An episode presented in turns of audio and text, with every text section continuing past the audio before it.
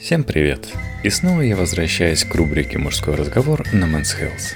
Текст Андрея Карагодина. Голова садовая. В очередной раз не знаешь, куда себя деть? Учти, что старый совет «возделывай свой сад» можно трактовать в совершенно буквальном смысле. Москва, Воробьевы горы, февраль. На занятиях по практическому садоводству некуда яблоку упасть. Лекторы – сотрудники ботанического сада МКУ. Стоимость курса 50 тысяч рублей. Среди слушателей есть и традиционный контингент. Пенсионерки в шапках, пара бойких дедов самоделкиных. Но костяк группы неожиданно составляет мужчины в возрасте от 30 до 50. Знакомьтесь, вот зампред правления крупного банка. В прошлом офицер ГРУ, резидент в Анголе.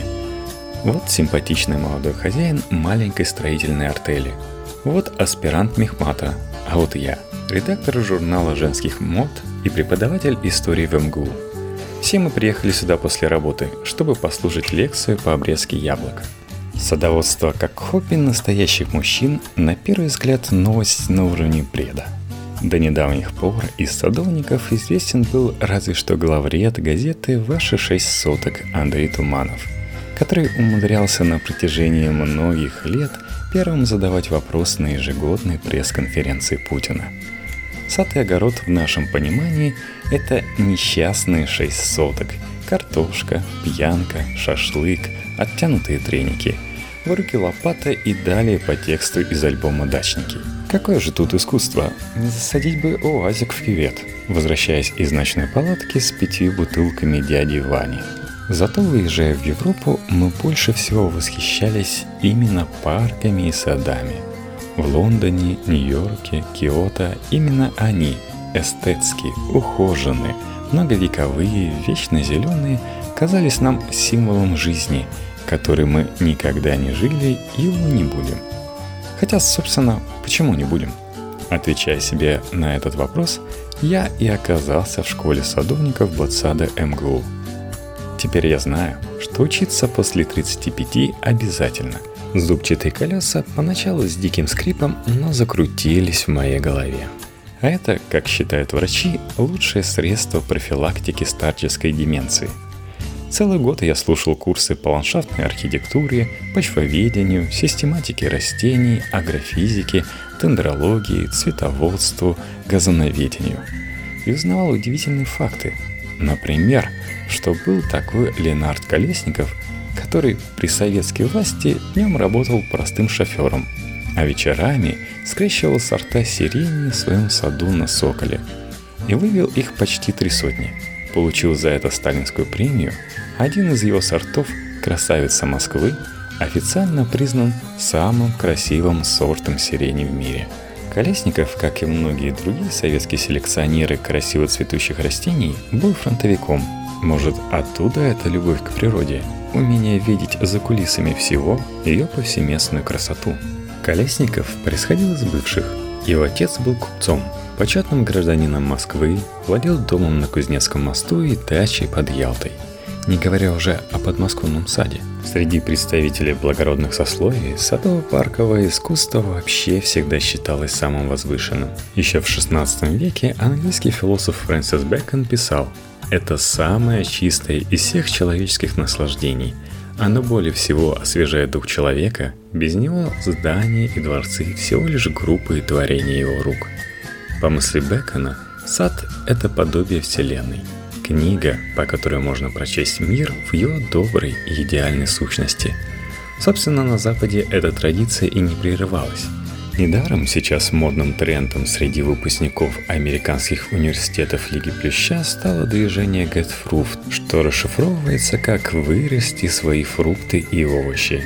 Get Fruit в Гарварде и Еле теперь синоним Be Cool.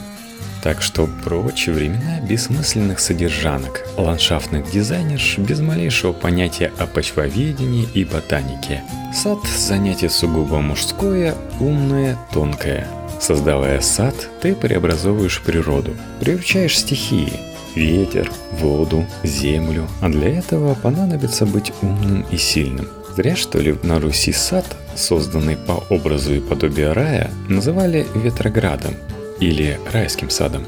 От измайловских огородов Алексея Михайловича до императорских парковых ансамблей Петергофа и Павловска. От трудов по садовому искусству Андрея Болотова и Николая Львова до цветников Арнольда Регеля начала 20 века по мотивам русских народных орнаментов.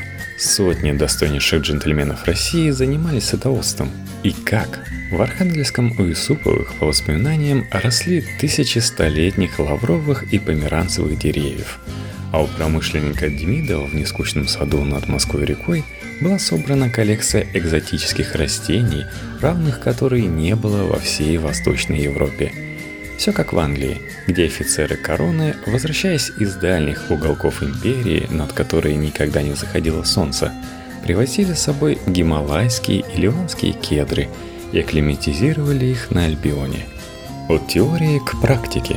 Как выяснилось, сад – это много физической работы на свежем воздухе. Та самая обрезка, которая делается у нас в Подмосковье в феврале-марте, по морозцу, рыхление, подкормки, да много чего еще. Сад – это акроценоз, искусственно созданная среда, и нуждается в постоянном уходе. Но и вознаграждение от этого царское. В пятницу я мчу не в клуб, а теперь хожу в клуб любителей сирени. Он собирается в первой половине дня. А в имение с утра не валяясь безвольной тушей, а обхожу свои миксбордеры и рабатки. Ложусь рано, сплю спокойно. А чего не спать? Я же в курсе, что такое потери стоимости. Мой Мерседес, купленный за полсотни тысяч евро, три года спустя не продашь из-за треть цены – Учитывая, что все это время я еще и тратил немалые в сущности деньги на техобслуживание, страховку и тому подобное. А садом с точностью да наоборот. Все саженцы малышей яблонь, сосен, сирени, которые я купил пять лет назад за пару сотен рублей, превратились в деревья выше моего роста. Их можно продать уже не за сотни, а за десятки тысяч рублей. А можно оставить расти, и тогда они будут радовать и моих детей, и внуков – став во всех смыслах слова бесценными. Это на самом деле и есть главное среди множеств открытых мною достоинств садоводства. Мало кто из современных мужчин, положа руку на сердце, может похвастаться, что создает нечто, что его переживет. Книга, песня, научное открытие, спортивный рекорд. Отметился ли ты в чем-то подобном? Скорее всего, нет – был занят суетой, все несся куда-то по воле обстоятельств, и так проходили дни, годы, десятилетия. Но сады, которые ты посадил, они будут шуметь и с тобой, и после тебя, как букинские темные олени и колесниковские сирени. Едва ли есть способ дешевле и полезнее запечатлеть себя в столетиях – Отсюда, впрочем, и главный недостаток моего нового занятия. С таким дзен-буддийским настроением и непонятно, когда я куплю себе новый Мерседес.